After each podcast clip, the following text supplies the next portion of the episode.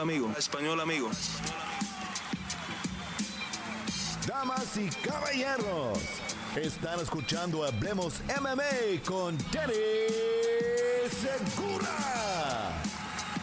¿Qué tal amigos y bienvenidos al episodio número 85 de Hablemos Live? Aquí Dani Segura, periodista para MMA Junkie en el lado inglés y el host aquí de este canal hablándoles en esta mañana del 29 de noviembre, miércoles, desde el sur de la Florida. Y bueno, bienvenidos a otro episodio de Hablemos Live, ya uno de los últimos episodios que veremos en este 2023, ya que estamos a semanas del fin de este año. Igualmente la próxima semana voy a estar en vacaciones, entonces creo que no voy a estar presente. Ahora les confirmo eh, y pongo algo en la pestaña de la comunidad. Si no, la, o bueno, chance de pronto sí. Ahí les dejo saber. Pero en fin, eh, bueno, bienvenidos, bienvenidos al episodio número 85 de Hablemos Live. Eh, yo soy su host, Dani Segura. Este es un programa dedicado 100% a contestar las preguntas que ustedes tengan sobre el mundo de las artes marciales mixtas. aquí vale de todo. Yo a veces limito las preguntas en las previas, en los análisis de los eventos me intento mantener enfocado en solo eh, un tema, pero para estas transmisiones todo vale, incluso me preguntan de fútbol, de otras cosas, no necesariamente tiene que ser de las artes marciales mixtas. E, este programa es de ustedes, ustedes deciden acá de qué es lo que se habla, ¿vale? Eh, como siempre, empezaremos con las preguntas de la pestaña de la comunidad, eh, más o menos la mitad de este programa es dedicado a esas preguntas. Luego, después de esas preguntas, pasaremos a las preguntas que están haciendo en vivo. Entonces, si ustedes quieren participar en vivo en este programa y, que su pregunta aparezca aquí en la pantalla, bien puedan y pongan algún comentario, alguna pregunta, usando un signo de interrogación, por favor, eh, en lo que son los comentarios de YouTube. Y bueno, de Facebook también, estamos transmitiendo en Facebook, pero la gran mayoría de ustedes vienen de, de YouTube. Y bueno, como siempre, las preguntas que vengan con un apoyo al canal vía el super chat, con una donación, esas preguntas siempre recibirán prioridad, pero no exclusividad en, en estas transmisiones. ¿Vale? Bueno, ¿qué tenemos en la agenda por ahora del día de hoy? Eh, hablaremos de Michael Morales. Eh, yo no había hecho una reacción después de su pelea, fue hace ya dos semanitas. Eh, pero hablaremos de Michael Morales, eh, no solo de su desempeño, pero también de los comentarios que nos, nos dijo aquí en Hablemos MMA, ya que lo entrevistamos hace unos días y publicó hace dos días la entrevista. Eh, él habló de su desempeño, habló de su desarrollo en las artes marciales mixtas. Igualmente habló de, de querer pelear en UFC 299 junto a Chito Vera, que pues es su ecuatoriano ahí peleando por un título en esa cartelera. Y también eh, nos mencionó un nombre muy interesante, Ian Gary. Entonces estaremos hablando de, ese call out y, de muchas cosas de la carrera de Michael Morales. ¿Vale?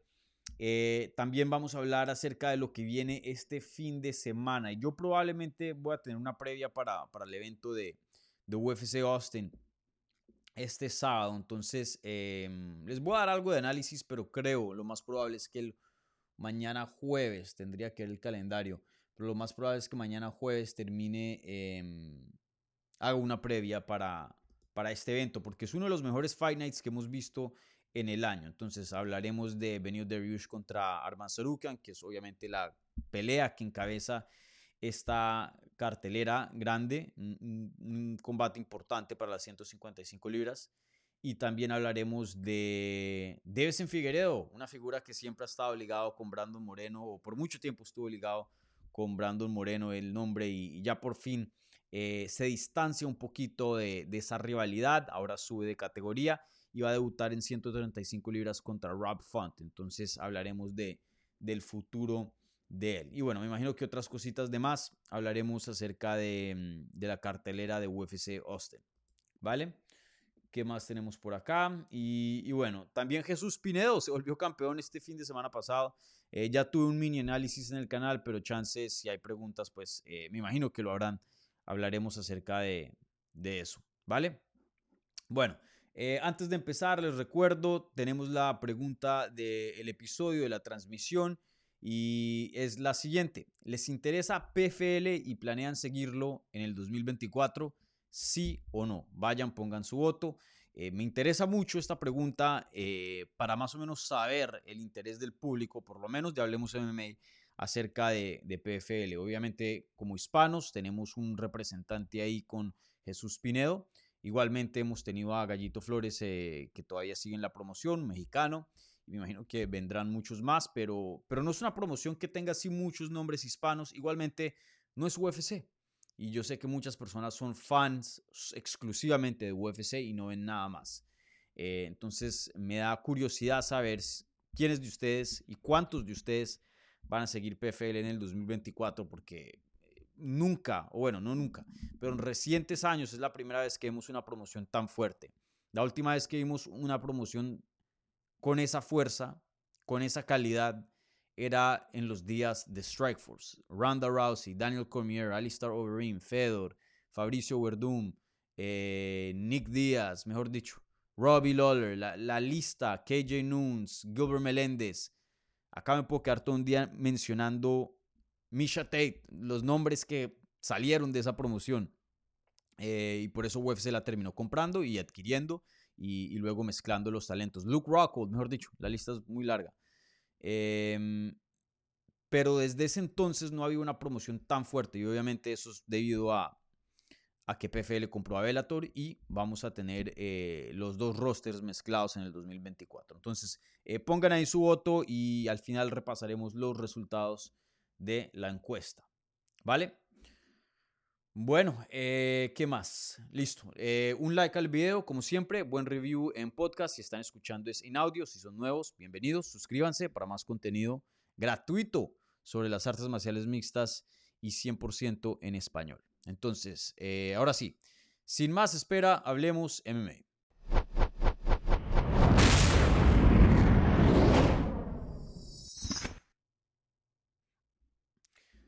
Bueno, ahora sí empieza el programa. Ahora sí empieza. Y déjenme y aquí anoto los tiempos para luego poner, eh, si es que tengo un esfero, para luego poner los timestamps ahí en del show. Y bueno, ahora sí empecemos. Como siempre aquí con mi cafecito. Bueno, la primera pregunta em, viene de Noé 4031 eh, y dice lo siguiente. Buen día Dani, ¿cómo viste el desempeño de Michael Morales? Un gran prospecto para los welters, me gustaría verlo en su siguiente combate con un ranqueado. Saludos. Bueno, saludos eh, Noé, eh, gracias por la pregunta. sí, lo vi, lo vi muy bien. tengo ciertas críticas pequeñitas o, creo que tenía, porque mucho de eso fue, fue callado, fue satisfecho con eh, una conversación que tuve con Raúl Arbizo, su entrenador, eh, en privado, igualmente eh, la entrevista en sí que tuve con, con Michael Morales. Michael, por más de que pienses muy alto o, lo, o bajo en él, creo que si operas en, ese rango, porque pues alguien, hay gente que va a tener expectativas muy altas para él, otra gente que de pronto todavía no está 100% convencido, pero por más de que no esté 100% convencido, creo que e, e, el sentir de que este es un prospecto grande, importante en las 170 libras, eso es innegable, ¿no? Eh, UFC reconoce eso, eh, creo que la mayoría de analistas reconocen eso. Eh, rara vez vemos un peleador con tan solo cuatro peleas dentro de UFC hispano que pues eh, no tiene esa conexión con el mercado de inglés. Incluso muchos de 4 y 0 que están dentro de UFC o solamente tienen cuatro peleas dentro de UFC. ya veamos gente, analistas importantes, reconocidos, hablar de ellos.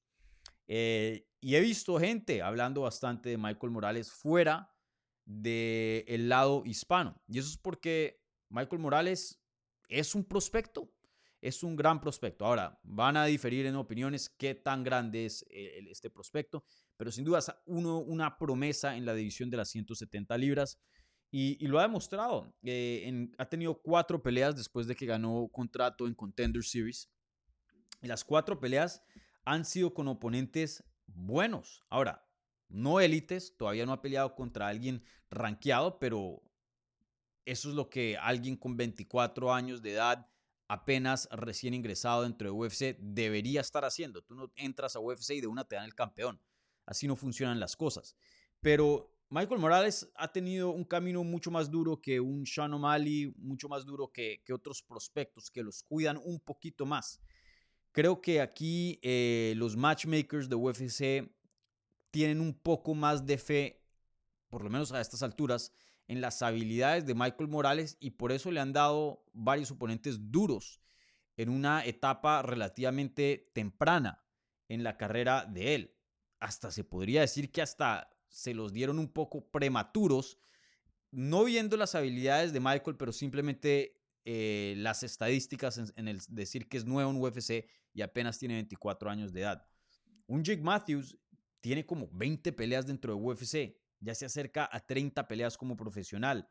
Max Griffin igualmente, casi 30 peleas como profesional, un mundo de tiempo en UFC.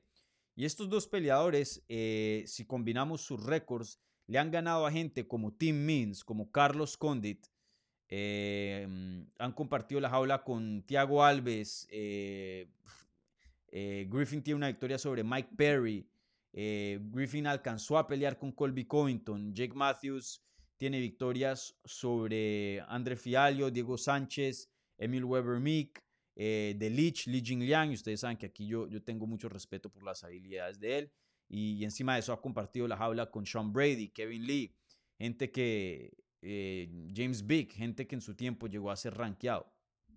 Entonces, eh, de una le están dando gente difícil a, Michael Morales y aún así sigue invicto y sigue ganando convincentemente, eh, o por finalización o decisiones claritas. Él todavía no ha estado en una decisión donde digamos, uy, pueda que la pudo haber perdido o aquí cualquiera pudo haber ganado o la perdió, pero los jueces se, la dieron. No, todo ha sido contundente, limpio y claro. Em, y eso indica que le da más fe a los matchmakers que le pueden soltar un poquito más porque puede, tiene, tiene para, para más resistencia, para, para pelear con más calibre. Eh, y algo que, de vuelta a mis comentarios, que decía que, tenía un poquito de crítica, es que eh, de, la, de, los tiempos que yo he entrevistado a, Michael, eh, pues nos ha comentado de su gran base de lucha. He visto en redes sociales cómo lucha. Sé que tiene un buen coach eh, de Jiu-Jitsu.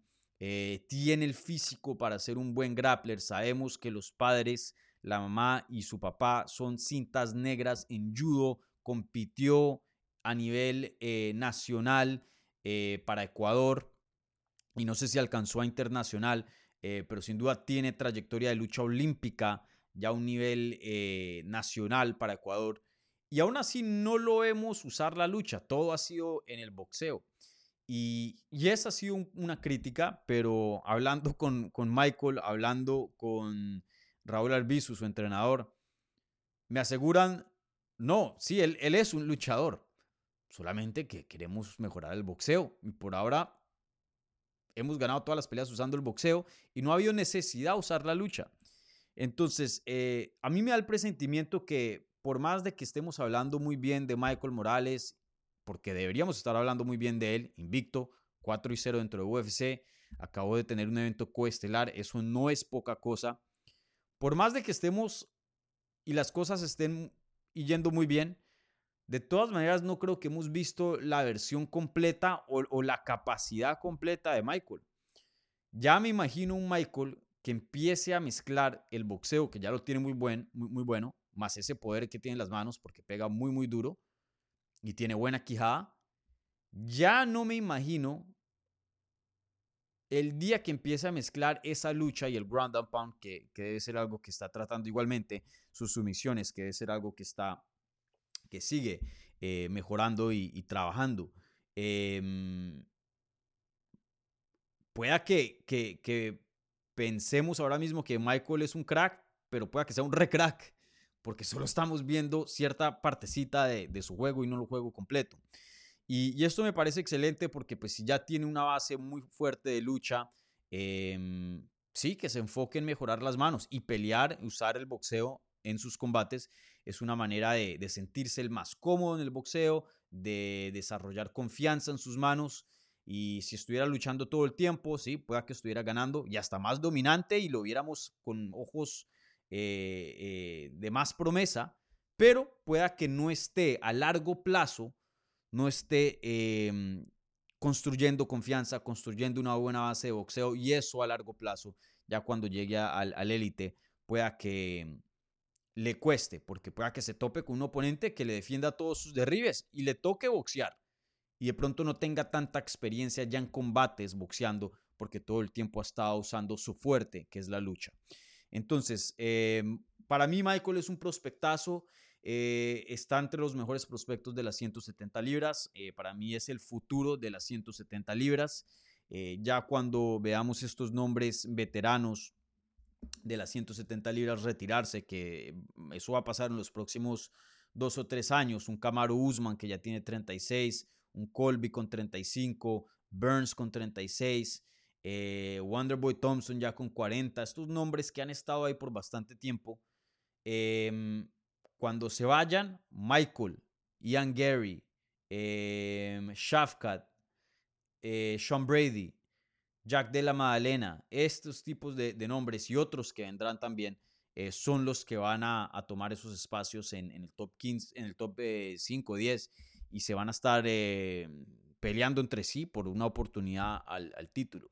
Entonces, para mí Michael Morales eh, es un gran prospecto. Creo que solo estamos viendo parte de su juego y se los digo a la gente que de pronto no creen mucho en él. Em, ojo, hay, hay, más ahí que, que, lo que estamos viendo.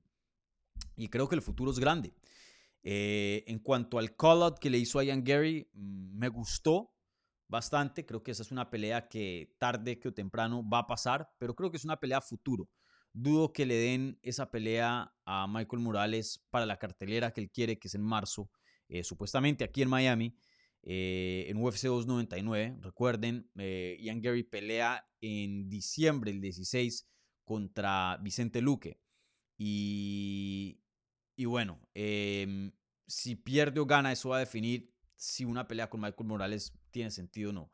Lo que sí puedo decir es que eh, por más de que piense eh, muy bien de, Michael Morales y me cae muy bien también como persona, eh, pues la verdad es que Ian Gary está más avanzado en cuanto a su trayectoria, lleva más tiempo en UFC y simplemente ahora mismo no creo que tenga todo el sentido del mundo que él pelee con, con Ian Gary, más que no tiene sentido para Ian Gary, porque si Ian Gary le gana a Vicente Luque, alguien que no hace mucho estaba en el top 5, em, ya es, o sea, Vicente Luque es otro calibre de peleador, ¿no? Eh, pero si pierde, de pronto sí tiene sentido, ¿no? Porque no seguirá subiendo en, los rankings. Entonces, em, sí, veremos qué es lo que sucede, pero tarde que o temprano yo creo que Michael Morales lo va a alcanzar, así sea por, eh, porque Ian Gary bajó un poquito, porque eh, simplemente lo alcanzó porque siguió subiendo. Tarde que o temprano esos dos se van a topar. Son jóvenes, eh, prometen muchísimo y, sí, yo pienso que son el futuro de la división en cuanto a, los que van a ser contendientes top por, mucho tiempo. a futuro. Entonces, veremos qué es lo que le sigue a, a Michael. Me gustaría verlo contra, no necesariamente tiene que ser con alguien en, los rankings, pienso. Sí me gustaría verlo sí o sí en marzo, aquí en Miami, en la cartelera de Chito Vera. Eh, Chito, obviamente, eh, toda una estrella en Ecuador, para todo el país cuando pelea. Y, Michael, pues, eh, que es un peleador más joven, que apenas está empezando su carrera de UFC. Yo creo que le beneficiaría mucho compartir una cartelera con Chito, ya que todos los ojos de, de Ecuador van a estar en UFC 299. Em, es el tipo de, exposición, de, plataforma que yo pienso que UFC va a querer maximizar para crear y ayudar a crear otra estrella en Michael Morales. Aunque Michael, he escuchado de, lo que he visto, muchas personas en Ecuador interesados por, Michael, pero obviamente Chito siendo ahí todavía la figura más grande. Entonces, sí, sí, sí, si de pronto Michael Morales pudiera abrir la cartelera estelar del pay-per-view de Chito Vera peleando por el título contra Sean O'Malley, creo que esas serían las, las eh, circunstancias ideales y lo más inteligente en cuanto a, negocio y en cuanto a, promover, ¿no? Porque, pues, recuerden, un promotor, el trabajo es promover. Y, creo que darle eh, ese tipo de brillo a Michael Morales abriendo una cartelera de pay-per-view contra un buen nombre, donde hay un ecuatoriano peleando por un título, creo que tiene todo el sentido del mundo. Entonces espero de que UFC eh, le dé esa oportunidad. Y en cuanto al oponente, no, si es Ian Gary, si llega a perder contra Vicente Luque, no me molestaría. Si gana contra Vicente Luque, creo que no tiene sentido la pelea. Me imagino que Ian Gary ya entraría a, lo que es el, el, se acercaría a entrar al top 5, ya estaría una o dos peleas del título, pienso yo. Eh, pueda que de pronto alguien de, los rankings, un Michael Chiesa, un Neo Magni, creo que sería un buen nombre. Em, sí, a ver, ¿qué pasa? Em, creo que esos nombres me gustan mucho. Un, Neo Magni o Michael Chiesa para, para mm, Michael Morales. Pero si, si, es alguien fuera de los rankings, con tal de que sea un veterano reconocido, eh, creo que también tiene sentido. Creo que aquí lo más importante para la siguiente pelea de Michael es dónde pelea en vez de con quién. Y obviamente el dónde refiriéndome a, lo que mencioné hace unos segundos de, de, UFC 299. Pero sí, Michael Morales va, va, para grandes cosas, eso sí se los, se los eh, aseguro aquí en, en Hablemos MMA. Bueno, eh, ahora pasemos a la siguiente pregunta. Esta viene de CDC y dice Dani, ¿Qué se juegan Dariush y Sarukian el próximo Fight Night para Benio? Parece el último tren de seguir ahí arriba y no quedarse como gatekeeper. Eh,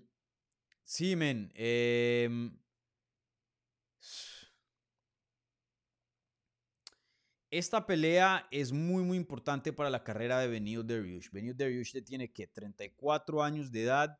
Em, en mayo cumple 35. Charles Oliveira le destruyó esa racha muy buena que tenía de siete victorias consecutivas. Y, perdón, ocho victorias consecutivas. Eh, lo finalizaron, 34 de años de edad, un knockout a estas alturas. Generalmente no es un buen indicio, pero han habido gente que, que salen de estas. Eh, ha, habido gente como Glover Teixeira que gana el título a los 40. Ahora, esa es la excepción a la regla. Entonces, eh, una pelea muy, muy importante para Benio Dariush. Ya de por sí, con una racha fenomenal, le costaba que UFC lo promoviera y le diera oportunidades al título.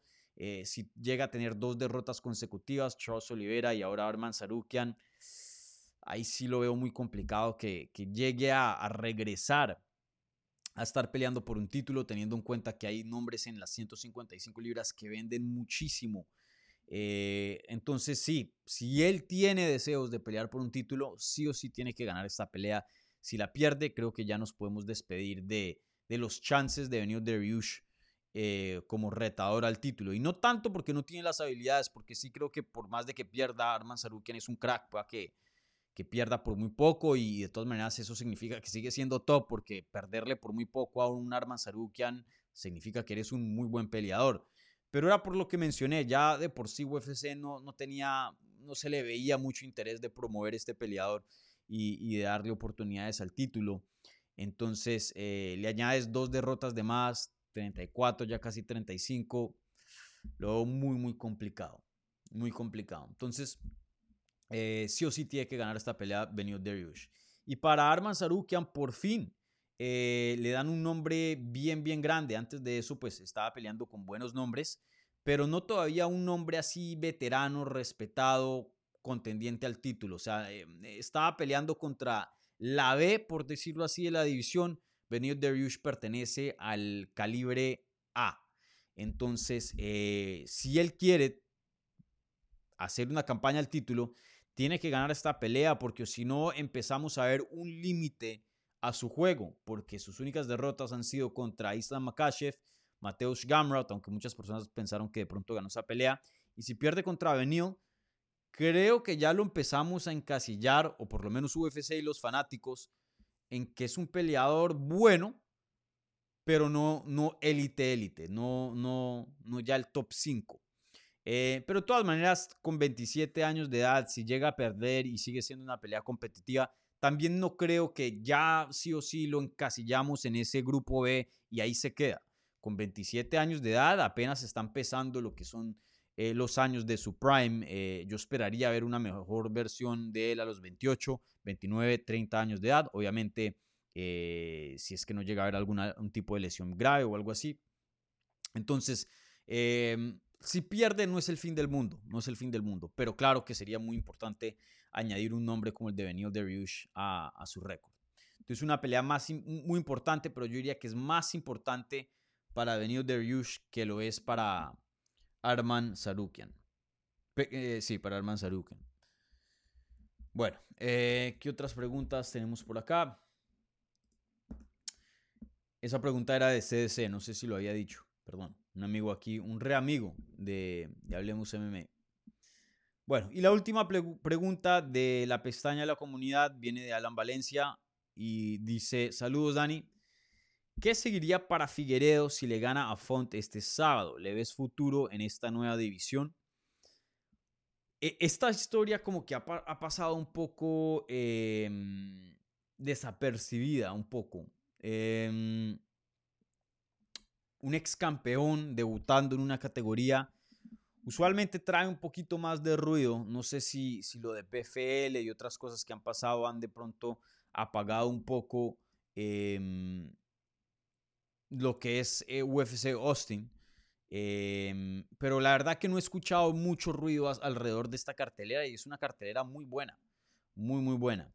Y bueno, parte de la cual esta cartelera es buena es porque aquí está el debut de en Figueredo en 135 libras. Y es muy interesante. Eh, Figueredo, em, un peleador saso, muy, muy bueno. Eh, las guerras con Brandon Moreno fueron legendarias. Eh, tiene 35 años de edad, que eso es muy, pero muy viejo para alguien que pelea en 125 y 135 libras. O bueno, ahora 135 libras. Eh, pero aún así, en su última pelea contra Moreno se vio bien. Eh, Moreno claramente eh, el mejor peleador, pero Brando Moreno es, es un peleador de muy, muy alto nivel. Así que por más de que estés un chin por debajo de Brandon, de todas maneras, eres un buen peleador. Em, creo que aquí todavía no estoy 100% seguro. creo que a lo largo una movida a 135 libras sí le va a beneficiar. Sabemos que cortaba mucho, mucho peso para 125 libras. Em, creo que 135 le puede alargar su carrera un chin más, no sé qué tanto más, pero a la misma vez se sube a una categoría donde es mucho más competitiva que la de 125 libras. Si comparamos el top 20 de 135 con el de 125 es dos mundos distintos. Ahora, el top 5 de cada división relativamente muy similar en cuanto a nivel. De pronto le daría un poquito más de, plus a, 135, pero en general, 135 hay mucha, mucha competencia, muy, muy buen peleador. Eh, hay peleadores buenísimos que no están ni siquiera en el top 15 y no es porque no sean buenos, es porque solo hay 15 puestos. Eh, pero el top 20 eh, yo creo que le dan competencia al, al campeón. Eh, es así de buena las 135 libras. Entonces, con poco tiempo que le queda en la carrera, largas filas en 135, no sé si le vaya a ir muy bien en esa división. Ahora, técnicamente hablando, yo creo que sí. Yo no creo que él va a ser pequeño peleando en 135 en cuanto a tamaño. Y a mí me da la impresión que el poder de Davis en Figueredo sí va a trasladar a esa categoría y hasta de pronto incrementar. Yo creo que él es más o menos de la talla de. de. Mm, de un John Lineker. No sé si se acuerdan de John Lineker. Para los que han estado viendo este deporte por mucho tiempo, saben quién es. Eh, peleaba mucho en 125 libras. Em, eh, y bueno, tuvo muchos problemas de dar peso. UFC lo forza subir a 135 y olvídense, en 135 estaba noqueando a todo el mundo. Em, de hecho, tiene una victoria, él le ganó a Chito Vera hace mucho tiempo atrás. y ahora está en One Championship y hasta llegó a ser campeón. Eh, me da la impresión de que Davison Figueiredo de todas maneras va a tener poder en 135 y va a ser uno de los que pega más duro. Em, ¿Será que sus habilidades más el poder, la edad, le presta para ser campeón o retar por un título? Yo creo que no, pero que se mete en los rankings, mm, yo diría que sí. Yo diría que sí y yo creo que le gana a Rob Font este fin de semana. Y si le gana, ya de vuelta a la pregunta em, original, él tiene un buen nombre, no es una superestrella, pero tiene un buen nombre y tiene un, estilo muy emocionante.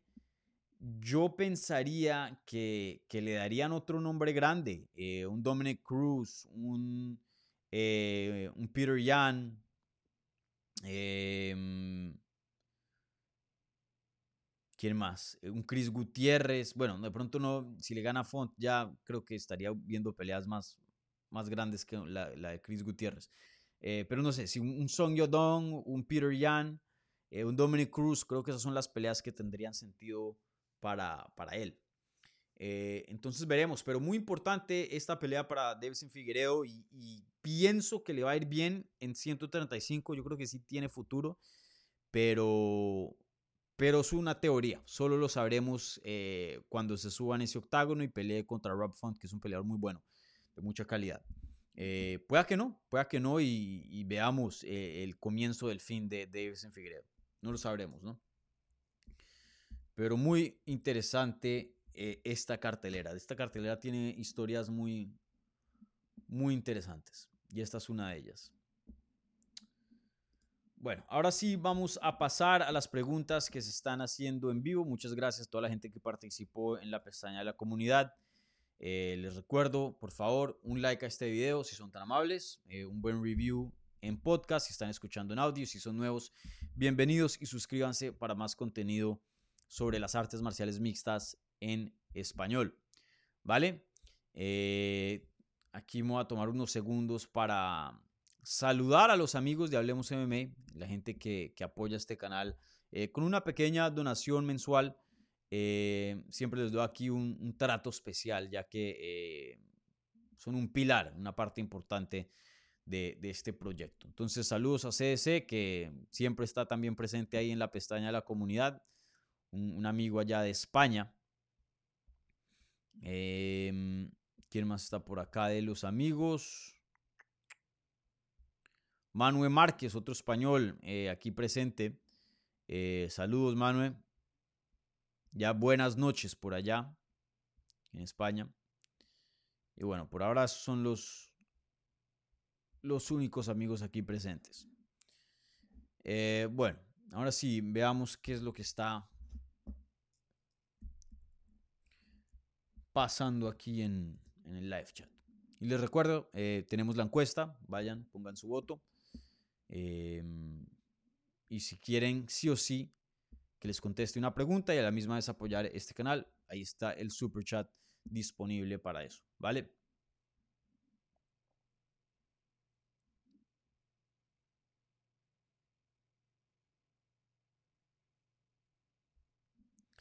Miguel Ángel eh, Lozano dice, hola, ¿cómo está el mejor periodista? Eh, toda la vibra para, para mi papá. Eh, saludos. Aquí un, colombiano en España, peleador profesional. Gracias Miguel aquí por tu sintonía y, y, gracias por el apoyo. ¿Quién más está por acá? Luis Simosa, saludos desde Caracas, Venezuela, episodio 85. Gracias Luis.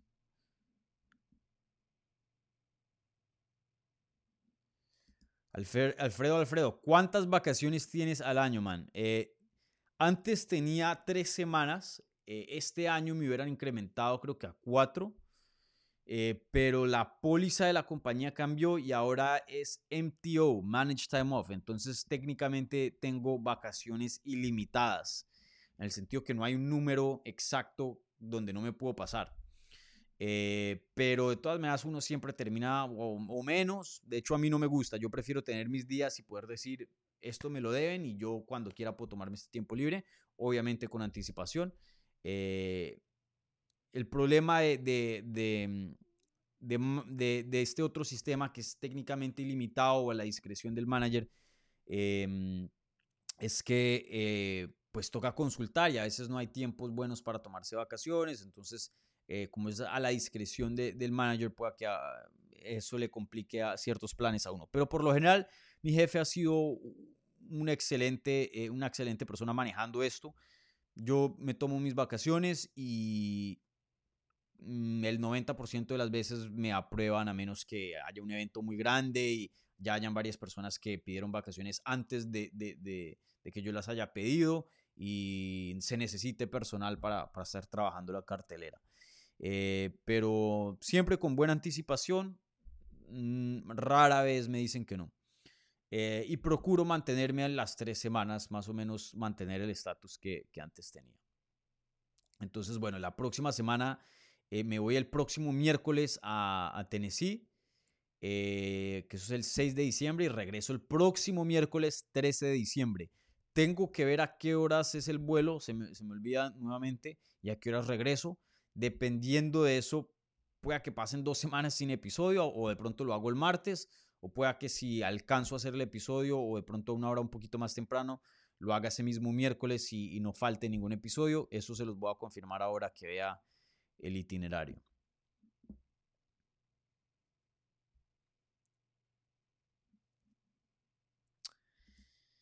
Miguel Ángel me pregunta, ¿cómo es lo de la mujer de Ian? Eh, Voy a responder esta pregunta, pero no voy a entrar al tema porque no, no me parece noticia. Eh, eso es vida personal de, de las personas, pero no, no son noticias. Eh, es como decir... Em, a Sean Strickland le gustan son las camionetas y no los carros. Eso no es noticia. Eso es su vida personal y sus preferencias. No tiene nada que ver con las artes marciales mixtas, no tiene nada que ver con em, cosas que cambien o alteren o sean factores en el mundo de las artes marciales mixtas. Lo que él haga en su vida privada, eso no tiene nada que ver con lo que yo hablo. Yo, este no es un show de farándula donde hablamos de, de, de las vidas personales de los peleadores. No, ahora, si estoy entrevistando a un peleador y quiero hablar de su vida personal, está bien. Y de hecho, muy, muy buenas entrevistas salen a veces cuando se, se hablan de, de, de, ya cosas personales, porque la gente de pronto se identifica un poco más. Pero, pero sí, no, no es algo de noticia. Entonces yo, yo no voy a comentar nada en cuanto a, a, cuál es mi opinión acerca de lo que está pasando. Eh, lo están acusando de ciertas cosas. Em, su esposa negó esas acusaciones. Y, bueno, eso ya es farándula y, tema de ellos, eso no tiene nada que ver conmigo. Em, y, quién soy yo para decirle a alguien cómo vivir su vida o cómo no vivirla? Nadie. Entonces ya eso es tema de, de ellos y, no voy a entrar en eso. Eh, y eso es algo muy, muy triste que, he visto muchos creadores de contenido. Eh, he visto un montón de peleadores reaccionando a eso. Henry Sejudo, Daniel Cormier y bueno, muchos creadores de contenido hablando del tema es la vida personal de, de, una persona. O sea, vos haz lo, tuyo y, ya, y deja hacer la, la, otra gente que haga lo, lo, lo, de, lo de ellos. O sea, ¿en, qué impacta la pelea? Eh, ahora, algo que creo que sí le deberían preguntar a Ian Gary, medio relacionado en el tema cuando se llegue la semana de UFC 296, no es tanto de, de, bueno, cuéntame los detalles de tu vida personal, no, sino se ha hablado mucho de tu vida personal ¿Te está afectando tu mentalidad o no entrando a esta pelea tan importante contra Vicente Luque? Eso sí es un factor. Eso sí es noticia. Pero el tema en sí no tiene nada que ver. Eh, entonces ahí, cada quien con lo suyo, ¿no? Em, pero, pero sí.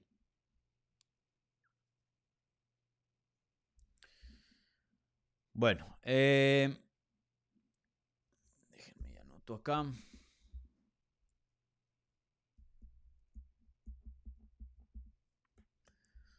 Eh, dice, ¿quién trae mejor boxeo, Font o Figgy? Font. Font yo creo que hasta tiene el mejor boxeo de pronto, técnicamente hablando, de, mm, de las 135 libras. Font tiene un boxeo pero espectacular.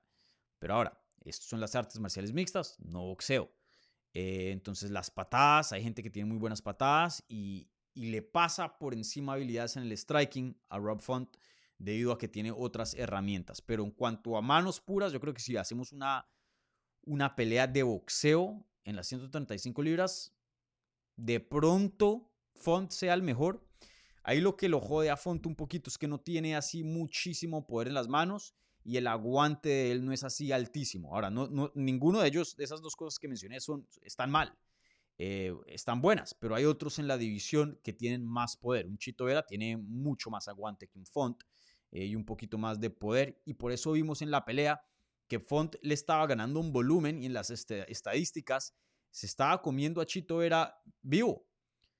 Pero ya viendo la pelea en sí, porque las estadísticas no te dan un panorama certero de lo que está sucediendo, Chito le estaba ganando claramente, porque sí, que le conectaban a Chito con varios jabs, pero Chito luego lo venía y lo sentaba con un puño y lo dejaba tambaleando.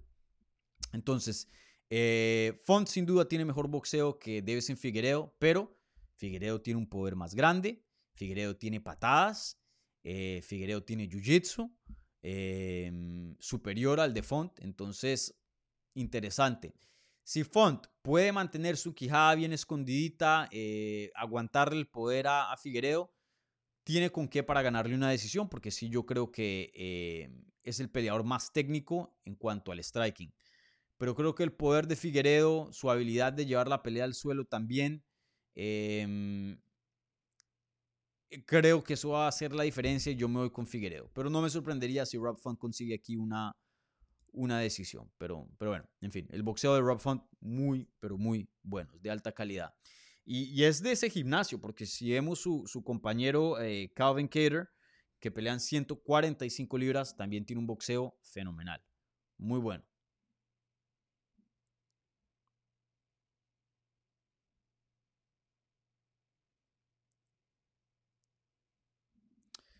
Manu pregunta, eh, buen día Dani em, y gente, ¿Qué chances le das a Gastelum y Luque en sus respectivas peleas? Gracias de antemano. Eh, bueno, voy a ignorar la, parte de Luque porque creo que eso lo podemos hablar más adelante cuando se acerque la cartelera de UFC 296. Y voy a ver si entrevisto a, Vicente em, en el canal antes de la pelea. Eh, lo, voy a contactar. Eh, pero hablemos de Kelvin Gastelum porque me parece importante, porque él pelea este fin de semana y, otro, una cartelera calladita, pero muy buena. Hablamos, hablando de que esta cartelera tiene historias muy interesantes. Eh, esta eh, pelea, o perdón, sí, esta pelea es, y esta historia para mí es muy, pero muy interesante. Y es algo que yo ya he estado pidiendo por años. Eh, acuérdense muy bien de esa entrevista que hice con Kelvin Gastelum en español cuando yo fui a, a Phoenix en agosto del 2020 no, octubre del 2022. Ya ni me acuerdo, la, memoria me está fallando. Cuando fui a cubrir la pelea de Jake Paul contra Anderson Silva, me quedé unos días de más y me pasé por el gimnasio de Fight Ready y entrevisté a Kelvin Gastelum. Y algo que yo siempre he dicho por años es que Kelvin Gastelum no pertenece en 185, él es de 170 yo estuve presente cuando él peleó y perdió contra Chris Weidman en 185 libras. Dos tamaños y dos tallas completamente diferentes. Y de hecho, viendo la pelea, me pareció que Kelvin claramente era el mejor peleador. Pero el peso fue un factor porque cuando Chris Weidman le empezó a luchar, Kelvin estaba haciendo una defensa fenomenal y una técnica, pero era tan pesado que no se lo podía quitar de encima. Y en el boxeo le estaba ganando y tambaleando a Chris Weidman. Y aún así pierde una decisión. Entonces, me parece que Kelvin Gastelum ha sido uno de estos peleadores, por más éxito que haya tenido, y ha tenido bastante éxito, no, no ha peleado a su potencial, por lo menos en recientes años. Eh, ahora que está con Fight Ready, un gran gimnasio, creo que está peleando un poco mejor. Lo vi en Miami cuando peleó el año pasado acá. Em, y creo que 170 libras es su casa, es su casa. Eh, sé que tenía problemas de corte de peso y, no aquí por señalar dedos, eh, pero pues seamos honestos, ¿no? Kelvin, pues, em, llegaba a la báscula un poco llenito, no, lo veíamos como un Deves en Figueredo, hablando de personas que, le costaba también llegar a una categoría rayado con las venas así todas locas, eh, que se nota que dieta, eh, sauna, hizo de todo y aún así le está costando. Me da la impresión del físico de Kelvin eh, que, que sí entrena duro, y, pero la dieta de pronto no está 100% donde debe estar y por eso le costaba 170. No, no le costaba llegar a 170 porque era de 185, sino más bien yo creo que por eh, disciplina en cuanto a, a, manejar su peso. Eh, pienso yo. Y luego se han visto fotos de, de, Kelvin. Voy a ver si puedo pasar una foto por acá. Creo que ya no me, complico. Pero vayan y, les invito a que vean el Instagram de, de Kelvin rayado, fuerte. Yo creo que esta es la mejor forma que hemos visto física de Kelvin Gastelum. Entonces, mientras pueda hacer el peso, mientras esté disciplinado, yo creo que Kelvin Gastelum es un muy buen peleador, es un mini Cain Velázquez, buen boxeo, buena lucha, buena quijada, eh, aguerrido, echa para adelante. Eh, fácil puede entrar a los rankings, fácil puede tener peleas importantes y si le va bien hasta puede retar por un título quién sabe, 32 años de edad, todavía creo que tiene el tiempo para hacerlo. Eh, ahora no es un jovencito, pero también no, no, es un viejo. Eh, este debería ser su prime y yo creo que lo veremos y yo pienso que le va a ganar a Sean Brady, en mi opinión. Eh, pero veremos, una, una, pelea muy importante para, para la carrera de Kelvin y, y, por fin, por fin regresa a las 170 libras, algo que le estaba pidiendo por mucho tiempo porque sí me parece su división adecuada. Eh, pero bueno, si me estás pidiendo la predicción, yo me voy con, con Kelvin Gastelum para ganar este combate. Eh, creo que hasta finaliza Sean Brady, en mi opinión. Veremos.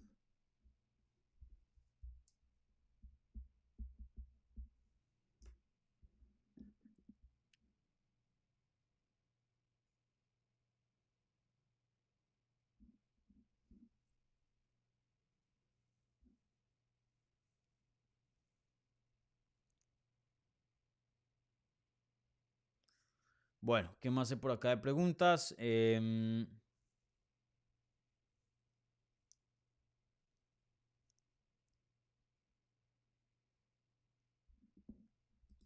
Guillermo Gastelum Rodríguez dice, es muy complicado ver PFL en México, me gustaría seguirlo más.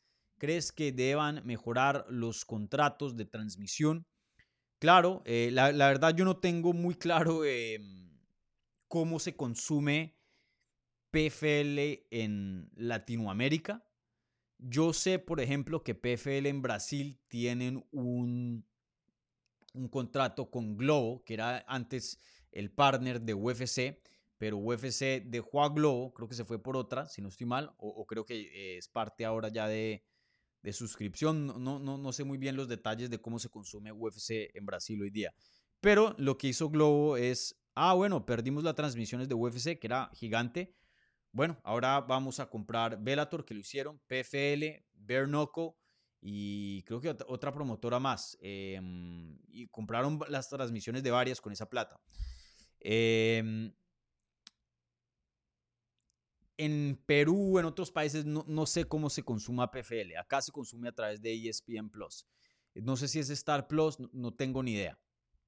Pero creo que eso es una barrera muy grande. Eh, si no hay una manera fácil asequible, es la palabra, de consumir PFL en Latinoamérica, pues eh, va a ser difícil crecer como compañía en, en, en esos lares, ¿no? Eh, creo que, claro, un contrato en transmisión es sumamente importante para el crecimiento de una compañía dentro de un país. Em, entonces, no, no sé, eh, ahí ya vendría el hardcore consiguiéndote un stream, eh, ¿no? ilegal em, o buscarte un VPN para tener acceso a ESPN Plus acá y ver por, por ahí, no sé. Eh, pero ya eso es un paso o dos más que le pones al fanático para ver tu producto y, y en el transcurso de ese paso dos vas a perder muchos fanáticos que dicen, ah, yo, yo, mejor no me complico y no veo las peleas y, y ya. Em, entonces sí, por eso pregunto y me parece la pregunta de la transmisión muy, muy interesante. Em, ¿Les interesa PFL y planean seguirlo en el 2024, sí o no? porque para mí PFL es un buen producto, ahora va a ser aún mejor con esta adquisición de Bellator, pero, pero si es jodido consumirlo, aquí es súper fácil. Acá tú pagas el ESPN Plus, el mismo que ves a UFC y tienes a PFL. No tienes que pagar de más fuera del pay-per-view ¿no? que vimos este fin de semana eh, pasado. Eh, entonces es muy, muy fácil consumir PFL. Y eso es algo que jodió a Bellator por mucho tiempo. Em, cuando estaban en Spike hacían números brutales, transmisiones de un millón, uno punto algo, o sea, transmisiones que envidiar y en ese entonces mucho, mucho ruido. Se pasan a Showtime, que es un paywall y tienes que pagar mensualmente y la gente no quiso y, y luego tenían shows muy, muy grandes con muy buenas peleas y yo escuchaba rumores que hacían 80 mil views, 100 mil views. Literalmente una fracción de lo que antes hacían en Spike, que era un canal ya que estaba nacional, ¿no? Eh, que están eh, en, la mayoría de, cables eh, aquí en, Estados Unidos. entonces, mucho del crecimiento de una compañía es qué tipo de, contratos de, transmisión tiene. Entonces, no sé, eso es algo que PFL va, a necesitar ajustar si es que quiere crecer en Latinoamérica, ¿no? Porque pueda que no, no, no quieran y, y dejen así, ¿no? Pero sí, eso es bien importante.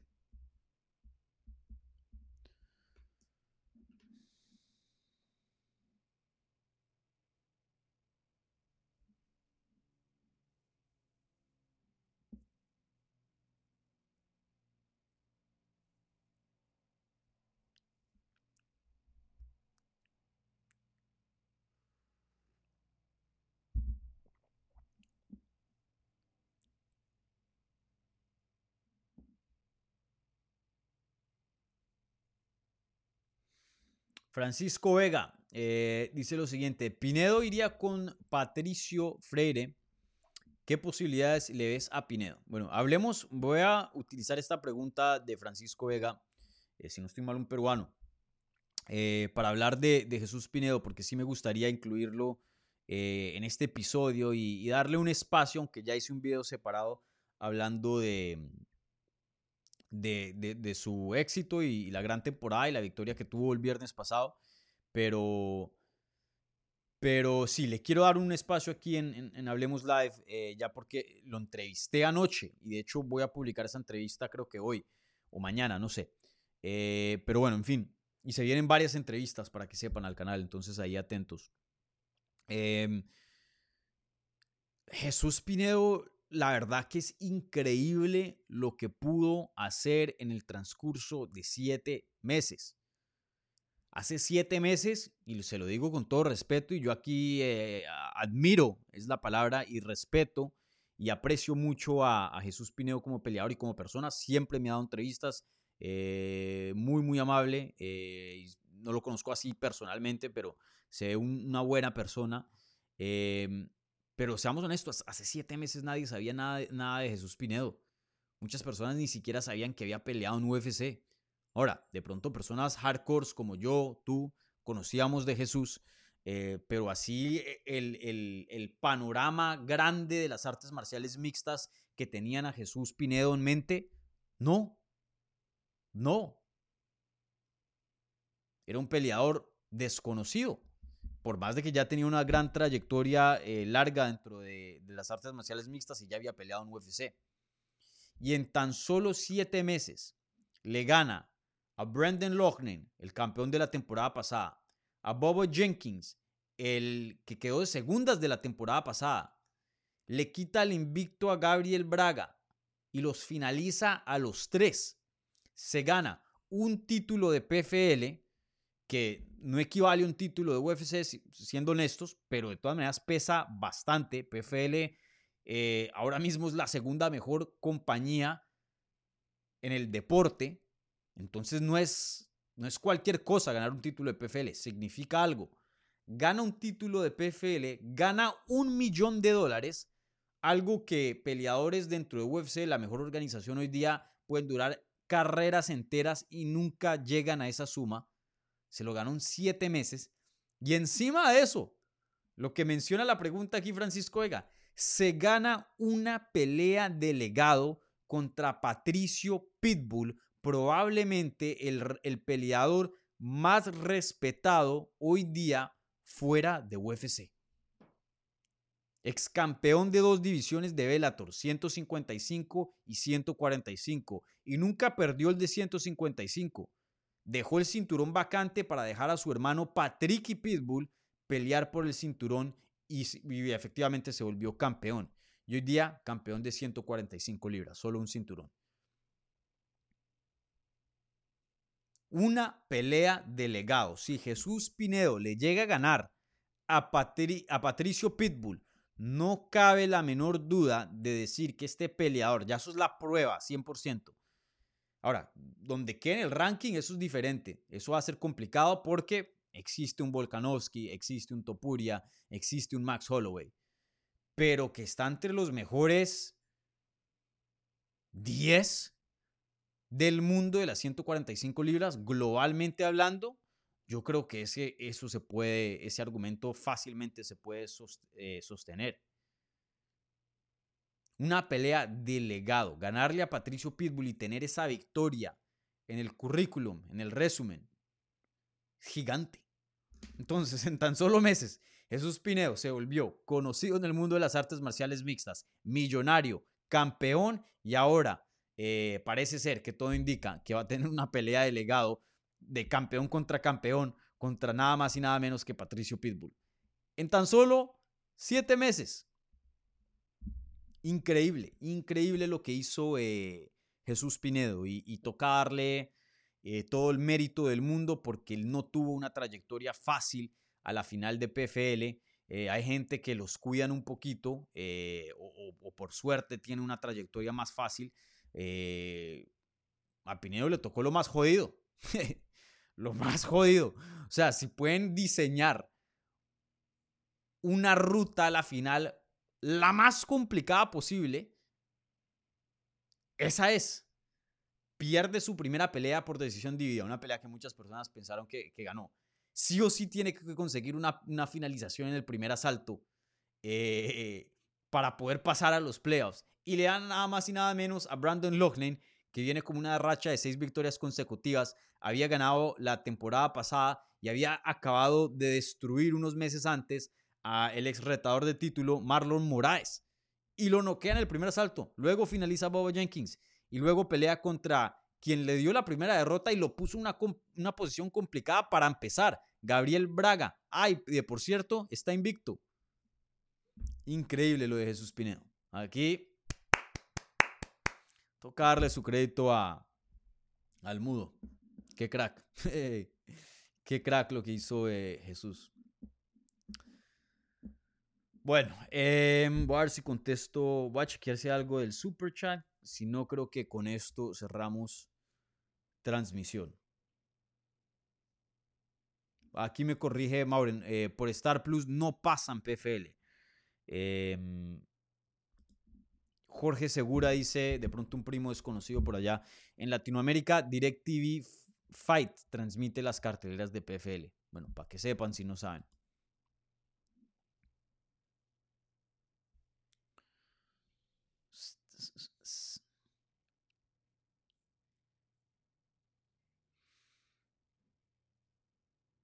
Bueno, eh, con eso voy a terminar aquí programa, pero antes de irnos eh, les tengo bastantes anuncios, muy buenas noticias y, bueno, pero antes de eso terminemos aquí, eh, cerremos más bien la encuesta y repasemos los resultados de la pregunta del episodio.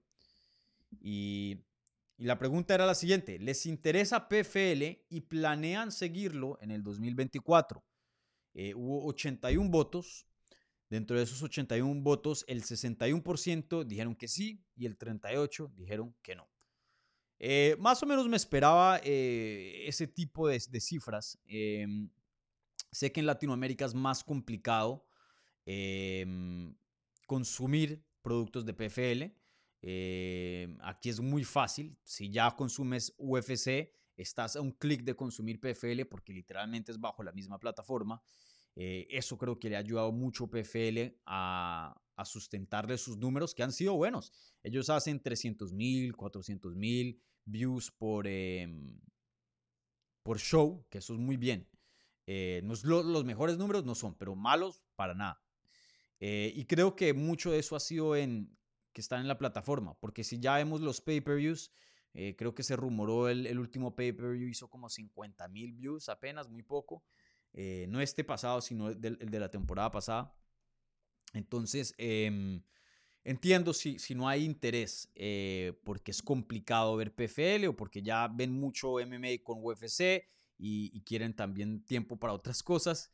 Em, pero lo que sí les puedo decir es que este 2024 PFL va a ser una de las historias más grandes de este deporte de seguir.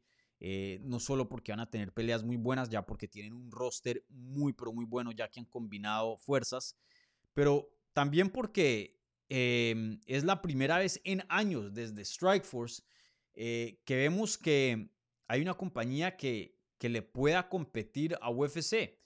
Ahora, no estoy diciendo que le pueda que ganar, porque nadie, le va a ganar a UFC, por lo menos en muchos años. UFC em, tiene el mejor talento, eh, tiene el mejor producto, tiene la mejor producción y, tiene mm, una ya una fama, una, una fama y una familiaridad con, la fanaticada, que eso es muy, muy, pero muy fuerte, irrompible. Entonces, UFC, eso sí, ténganlo bien claro, 2024 va a ser el número uno y va a seguir siendo el número uno por muchos años. Pero PFL va a poner un producto muy bueno, un producto muy bueno que, que, en ciertas ocasiones, cuando UFC tenga estos Fight Night Regulimbis en el UFC Apex, yo creo que varios fines de semana, si no muchos, la mejor cartelera la va a tener PFL, eh, porque tienen el roster, si, si lo acomodan bien, para, para, darle ese tipo de competencia a UFC.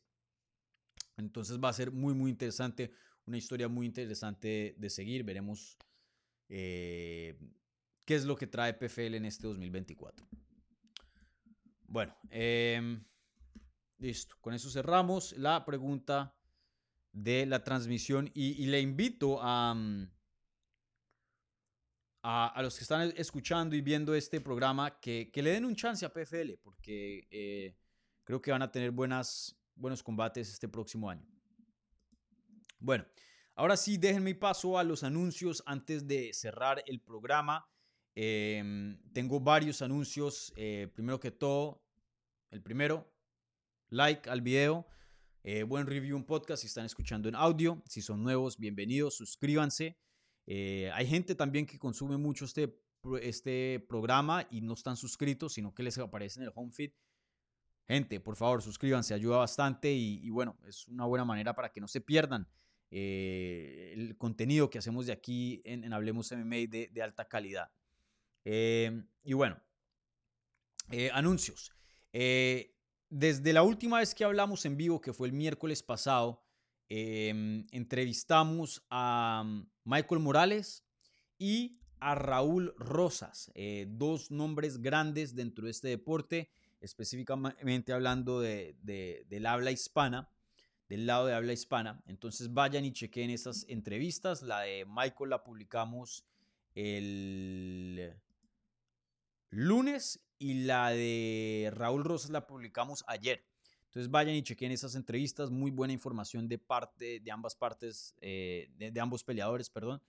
Eh, entonces vayan y chequen esas eh, entrevistas. Las dos están disponibles en video y también en audio en podcast. ¿Qué se viene? entrevisté a Jesús Pinedo acerca de su victoria en PFL anoche. Eso publicará yo creo que probablemente hoy o el jueves, no estoy seguro. Y ahora literalmente en, en unas horas este, estaré hablando con la venezolana Verónica Macedo y también Kelvin Gastelum, que pelean este fin de semana en UFC Austin. Entonces esas entrevistas probablemente publicarán entre hoy y mañana, pero esténse al tanto para, para esas charlas. A Kelvin ya lo hemos entrevistado varias veces aquí en el canal, eh, todo un tipazo, muy buena gente. Verónica sería mi primera vez entrevistándola, pero pues eh, una persona que he querido entrevistar por, por un tiempo ya. Eh, entonces, bueno, esta es una excelente oportunidad ya que tiene pelea pues este fin de semana. Eh, ¿Qué más tengo de anuncios? Ah, y voy a hacer una previa para esta cartelera de UFC Austin. Creo que sí eh, amerita tener aquí una, una conversación específica a este evento. medio me llegó esta idea ya, ya muy de última hora, he estado bien ocupado. Em, aquí estoy viendo mi calendario, yo creo que probablemente va a ser mañana jueves por la mañana, pero atentos ahí al canal cuando cree el evento para, para que ustedes estén eh, informados de, de la hora. De pronto el viernes, pero creo que el viernes van a venir a, a cambiarme el internet aquí en la casa, entonces no quiero tomar el riesgo de que vaya ahí al, algo pase, un problema y luego me quede sin transmisión. Em, probablemente va a ser mañana. Eh, voy a intentar buscarme un invitado. Eh, voy a contactar a, mis amigos que ya conocen aquí, pero voy a ver cómo es de corta anticipación. No sé quién, quién se anime o quién no. De pronto la hago solo, no sé. Pero lo que sí les puedo asegurar es que va a haber previa de UFC Austin. Lo más probable mañana jueves por la mañana. ¿Vale? Atentos ahí al evento en, en YouTube. ¿Listo? Vale, eh, bueno, eh, no tengo más que decir, entonces eh, con eso vamos a cerrar el programa. Muchas gracias a la gente que participó en la pestaña de la comunidad, gracias a todos ustedes que participaron también en el live chat viendo en vivo, gracias a la gente escuchando en audio, mejor dicho, gracias a todos ustedes. No se les olvide, sigan a el programa en las redes sociales, en Twitter, Instagram, Facebook, TikTok, en arroba Hablemos MMA. Síganme, a mí en esas mismas plataformas, excepto TikTok. Ya regresé a Instagram, duré un mes sin Instagram personal. Eh, tremendo descanso, creo que voy a empezar a hacer eso anualmente, todo un mes, cada año, sin Instagram. La verdad que em, fue nice, estuvo bacano, estuvo bacano el Brexit. Eh, pero bueno, ya estoy de regreso, entonces me pueden seguir a mí en Twitter, Instagram y Facebook en arroba Dani Segura TV, ¿vale? Un abrazo a todos ustedes, cuídense y, bueno, nos eh, hablamos pronto, en unas horas yo creo, en la previa de UFC Austin. Así que eh, chao y muchas gracias. Chao.